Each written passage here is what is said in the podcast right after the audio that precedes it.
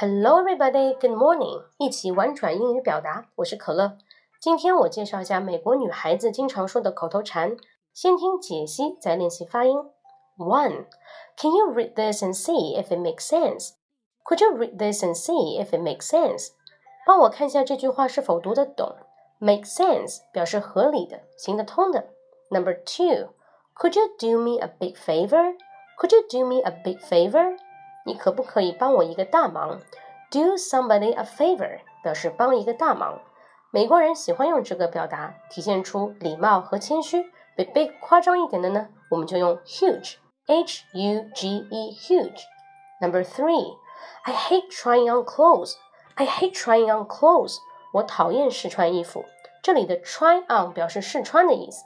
这里重点看一下 hate 的用法。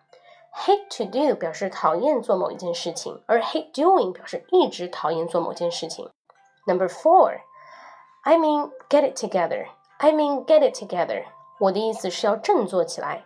Get it together 表示振作起来，也可以说 get yourself together or pull yourself together. P U L L pull.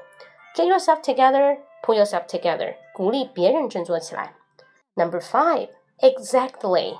Exactly, 千真万确。口语中表示你完全赞同对方的观点。好，以上就是今天口语部分的学习内容。接下来呢是我们的朗读作业，注意语音语调哦。Claire read through your report, but she said that many parts of it didn't make any sense.